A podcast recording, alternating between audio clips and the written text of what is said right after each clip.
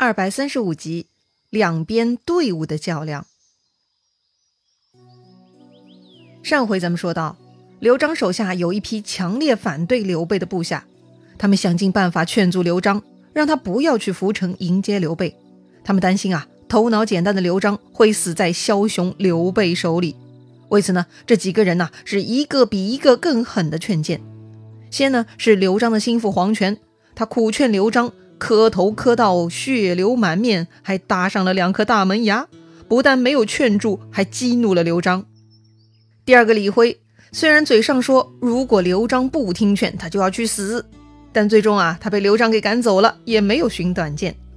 第三个人最狠，他是刘璋的秘书王累。哎，这位老王啊，是最有创意的，他居然把自己倒挂在城门口，拦住刘璋出城之路，只要刘璋不听劝。他就会割断挂住自己的绳子，从半空中掉到地上摔死。凭着老王对刘璋的了解，这一招呢，应该对暗弱的刘璋是有用的，所以啊，他才搞了这么一场城门秀。话说刘璋啊，连续被这帮家伙给忤逆呢，刘璋真的很胸闷。为什么只有张松明白自己呢？为什么其他人都这么莫名其妙呢？太混账了！这会儿。王累还在大庭广众之下来这一手将自己一军，这让刘璋的小宇宙啊开始酝酿火苗了。刘璋是强忍怒气呀，让人拿来王累的劝谏书，里面有什么新鲜词句吗？哎，王累呢是认真准备的，他呢循序渐进，他呀先引用名句啊：“良药苦口利于病，忠言逆耳利于行”啊，意思呢就是让刘璋摆正心态。哎，之所以我说的话您不愿意听，是因为我讲的都是忠臣之言呐。哎，虽然不好听，但真的对您很有帮助啊，就跟那些不好喝的苦药一样，十分有利于治病。这个道理，老大你要明白呀。哎，铺垫完毕，王累呢就举了一个例子啊，说到当年楚怀王不听屈原的话，去武关与秦国会盟，结果被秦国给囚禁了。这个是惨痛的历史教训啊！王累呢，用这件事情警示刘璋：如果刘璋离开自己的都城，那就跟当年楚怀王一样，恐怕是有去无回的呀。哦，两国相争不斩来使，如果是国君见面，那更不可能直接动粗的呀。这当年楚怀王堂堂一个大国的国王，怎么会被秦国给囚禁的呢？这个事情啊，听上去确实令人匪夷所思啊！这秦国居然如此张狂，把别的国家的国君都给拘留了呀！确实啊，这个事情啊，不是子虚乌有，是事实。这个呢，跟当时的时代背景有关啊。那个时候啊，已经到了战国末年，当时秦国已经十分强大了，距离秦始皇统一中国还剩最后的七十多年，所以啊，那个时候的秦国已经是啥都干得出来了，简直呢就是世界霸主的德行啊！当时的秦王呢，名叫嬴稷，也就是秦始皇的太爷爷。他亲自出面，把当时的南方大国楚国的大王啊，楚怀王给骗到了武关，假装呢要跟他谈两国联盟之事，结果呢却动手囚禁了楚王。这种行为啊，非常离经叛道，十分强盗无理，也震惊了当时天下各国。可是，即便如此，楚国也没有发动对秦战争。而是为了保持国内稳定，提前让太子继位，当了新的楚王。所以啊，楚怀王呢就是个悲催的家伙。眼下呢，在王累看来，刘备是枭雄，为了扩大地盘，也是啥都干得出来的。而刘璋主动去涪城见刘备，等于就是自投罗网，给刘备创造谋害自己的机会和便利呀。所以万万去不得呀。基于上述考虑呢，王累请求刘璋当街杀掉张松。断绝与刘备的约定，这样才能保住蜀中基业呀！哦，这样的一封信啊，引经据典，是不是增加了一点点说服力呢？刘璋看了啥感觉呢？哼，你王累是在说刘璋是没头脑的楚怀王吗？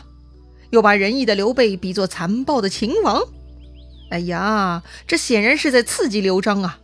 刘璋看完简直是怒不可遏呀！刘璋说了。我要跟仁义之人相会，如亲之兰。你居然几次三番来侮辱我！刘璋说的“如亲之兰”啥意思呀？芝兰就是芝草和兰草，哎，那都是香草哈。在古代呢，就是用来比喻高尚的君子德操或美好的友情等等的。刘璋把自己跟刘备的相会啊，比喻成如亲芝兰，意思就是刘备仁义，我跟他相会呀，就是亲近品德高尚的君子啊。这么美好的事情，你居然几次三番阻拦，还用这样的方式侮辱我，太可恨了！啊，王累没想到这刘璋是鬼迷心窍了呀，自己这么高明的布置，居然也不能打动刘璋，这刘璋根本就是吃错药了嘛！哎呀，看来刘璋是死定了，我也不活了。于是呢，王累大叫一声，挥剑割断了吊住自己的绳索，撞死于地。算是报效刘璋了。王累真的死了，刘璋呢没有难过，反而觉得此人咎由自取。于是啊，他带着三万人马，后面呢又带了一千多辆装载物资钱帛的运输车，雄赳赳气昂昂出发去涪城了。好了，刘璋是满腔热情，谁也挡不住他呀。那刘备是什么情况呢？哎，刘备呀，果然是越来越会做人。管理水平呢也是节节攀升。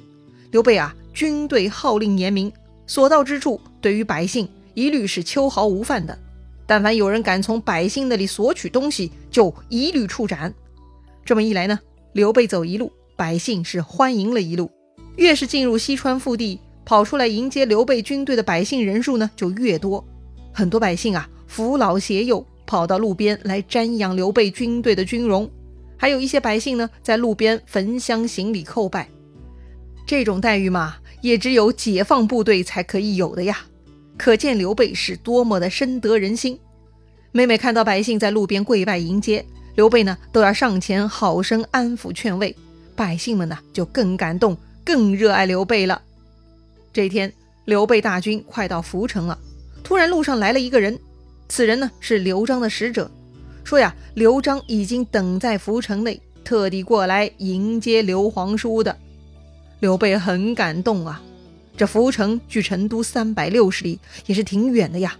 刘璋居然如此远接自己，哎呀，看来图谋西川之事不可操之过急呀。于是呢，刘备快马加鞭进入涪城，跟刘璋相见了，各叙兄弟之情，互相行礼问安。说到了当年与刘璋老爸刘焉的旧情，刘备呢又动情的流下了眼泪。总之啊，这两人真的是像失散已久的亲兄弟一样，那是十分亲热。当天呢，一顿好酒好肉，大家吃喝叙旧，舒心畅快。吃完之后呢，各自出城，回到城外的营寨歇息。哎，为啥要到城外呢？是这样的啊，刘备呢带了五万军马，刘璋呢带了三万军马。城里头没地儿住呀，所以呢，他们都沿着涪江安营扎寨屯住下来了。当天晚上吃完饭，刘璋回去呢，就跟手下啊嘲笑黄权、王累这些家伙了。哎呀，这些人哪里懂得我宗兄之心啊，就知道瞎猜疑。今天我见到玄德，他真的是仁义之人呐，有了他当我的外援。我还用担忧曹操、张鲁他们吗？这次啊，多亏张松啊！说完呢，刘璋就脱下了自己身上穿的绿袍，外加黄金五百两，让人呐连夜前往成都，将这些呀赏赐给张松。这会儿呢，刘璋算是检验完毕刘备，很满意了啊，所以呢，他高兴的直接给张松打赏了。看刘璋这么高兴呢，此刻跟着他的其他部下啊，刘规、林包。张任、邓贤等一般文武官员呢，忍不住又跑出来给他浇冷水了。他们呢，还是提醒刘璋说呀：“这个刘备柔中有刚，城府很深，还是要小心提防啊。”但刘璋呢，不以为然。他此刻呀，不知不觉也成了刘备的粉丝了。他坚定的相信刘备就是个好大哥，一定不会有二心的。众官员看刘璋十分执迷不悟啊，想想黄泉之涯，王累之死。哎呀，大家也不敢多啰嗦了，只能偷偷叹气，退出了帐外。哎呀，刘璋这儿啊，真的是众人皆醒，他独醉呀。那么，刘璋的部下们如此忌惮刘备，到底刘备此刻是什么想法呢？他准备对刘璋下手吗？其实啊，刘璋一离开成都，张松呢就给法正秘密发消息了。张松通知法正，让法正啊联络荆州之人，把握好这次机会，在涪城把刘璋给干掉，那么大事就可成了。法正得到这个消息呢，第一时间就去找了庞统。庞统呢比较谨慎，没有立刻安排，而是让法正不要轻举妄动，免得走漏消息。这天，刘备跟刘璋已经见过面了，回到大营。庞统呢就问刘备了，觉得刘璋如何呀？刘备就说了啊，他觉得刘璋是个诚实人，是好人。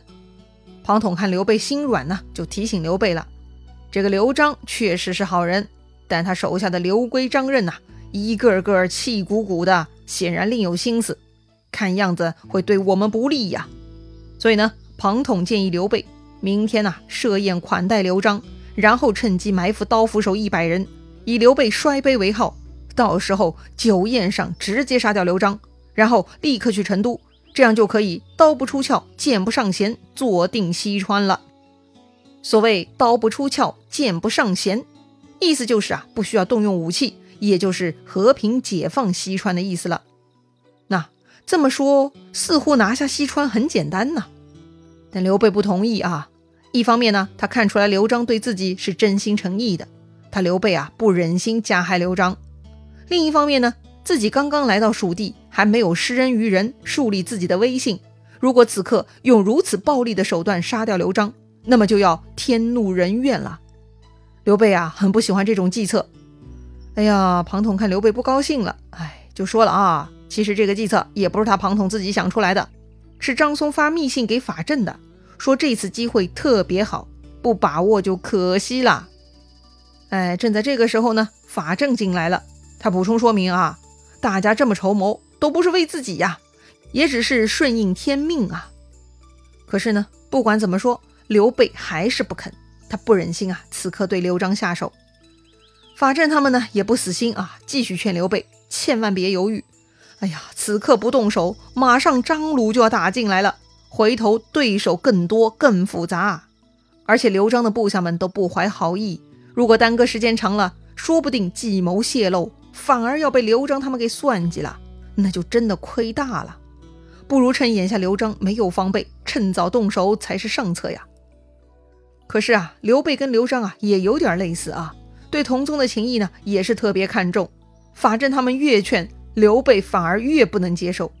说到半夜啊，刘备最终呢还是没有同意采用暴力手段杀害刘璋。眼下看来呢，是两个老大亲亲热热，而下面的队伍呢，都忍不住要互相动手。这个状况啊，也是奇观了。那么，到底后续会如何呢？小弟们会擦枪走火吗？咱们下回再聊。